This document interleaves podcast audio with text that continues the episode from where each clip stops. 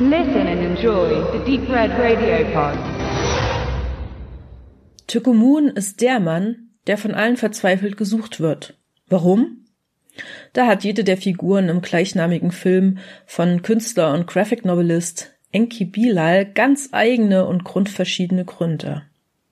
Tykomun ist ein französischer Film aus den 90ern, ein Science Fiction, aber nur recht hintergründig, eigentlich wohl eher ein Neo-Noir oder auch ein Cyberpunk, ein wenig verwandt mit Luc Bessons Fifth Element aus demselben Jahr oder auch mit Blade Runner von 82 oder Dark City von 98.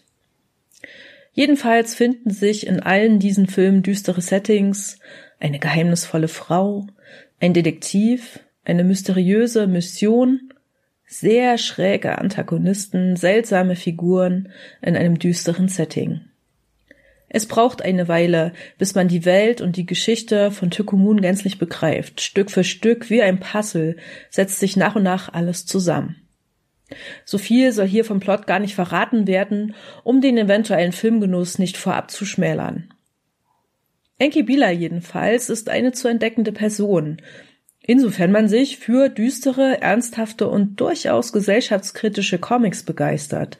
So sind seine Trilogien immer Sci-Fi oder Polit-Thriller oder beides. Insgesamt drei Filme hat er bisher nur gemacht, wobei Tycho Moon sein zweiter ist. Enki Bilal wirkte 2019 übrigens in der Jury der Filmfestspiele Cannes mit. Doch warum nochmal sollte man sich nun Bilals Filme anschauen, im Besonderen Tycho Moon? Nun, immer noch ein spannendes Thema für Geschichten, beinahe ein wenig kurz geraten im gegenwärtigen Film, bietet die Genetik an. Hier in Form einer Idee für menschliche Ersatzteillager oder auch Schweine als solche und lebensverlängernde Maßnahmen. Natürlich sind es die abstoßenden, machtbesessenen Tyrannen, von denen man sich wünscht, sie würden qualvoll sterben, damit das Volk befreit würde welche auch in Tukumun dieses Ziel anstreben. Und je stärker dieser ekelhafte Drang des Monsieur McBee, desto stärker wünschen wir, er möge es nicht schaffen, sein Leben zu verlängern. Er hat es schlicht einfach nicht verdient. Die Sympathien sind also klar verteilt. Und so gibt es also auch Thriller-Elemente bei der Jagd nach dem Allheilmittel. McBee sind dabei natürlich jede Mittel recht. Als Diktator in einer stark überwachten Welt scheint das gar nicht so schwer.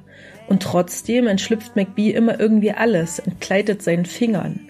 Und gleichsam wächst ein sonderbar blauer Fleck an seinem Hals.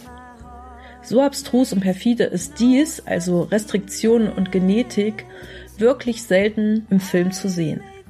An McBees Seite tummeln sich seine gelangweilte Frau Eva, seine glatzköpfigen Zwillingssöhne, die er nicht auseinanderhalten kann, und die Möttstreit um des Vaters Gunst alles, wirklich alles zu tun bereit sind.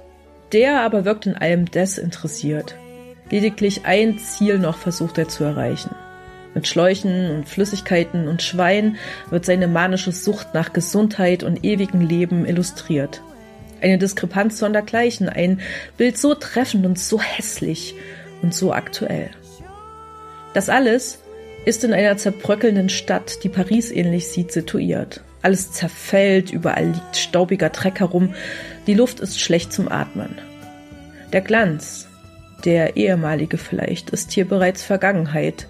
Selbst Macht ist schmutzig, doch ist sie das nicht immer und zeigt hier lediglich ihr wahres Gesicht? Glanz und Gloria ist also bereits überwunden. Das Einzige, worum es den Menschen in Tykumun noch geht, ist, ihren Platz zu finden. Und wenn sie andere dafür verdrängen oder vernichten müssen. Auch Nettigkeiten scheinen überwunden in einer Welt, die sich einfach nur noch langweilt. Ja, obwohl der Film über weite Strecken genau diese sinnlos langweilige Welt zelebriert, so wird alles immer wieder und werden auch wir Zuschauer mithin aus der Lethargie herausgerissen. Denn in Tykomun suchen nicht nur alle den gleichnamigen Mann, sondern jeder spielt auch noch gegen jeden. Killer gibt es auch. Und dieses perfide Spiel hält uns wach, ist in dieser düsteren Welt aber auch das einzig agile, scheinbar sinnvolle. Ach ja, und dann blüht da doch noch so etwas wie Liebe auf zwischen der mysteriösen Lena, Chili Delpi hier ausgestattet mit ganz vielen Perücken und Enix, der sich eigentlich nur in Ruhe vor allen und allem in seinem widerlichen Kellerapartment verstecken will, plötzlich aber wieder Willen in die gesamte Angelegenheit hineingezogen wird. Tykomun lebt, steht auf Flugblättern. Nur Worte auf einem Stück Papier und doch symbolisieren sie die größte Angst und die größte Hoffnung gleichermaßen.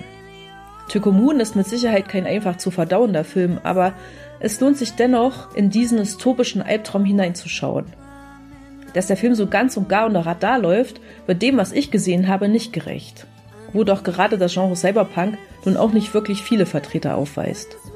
Zu haben ist Tykomun fürs Heimkino auf DVD als Redline Special Edition, allerdings zugegebenerweise mit wenig Specials.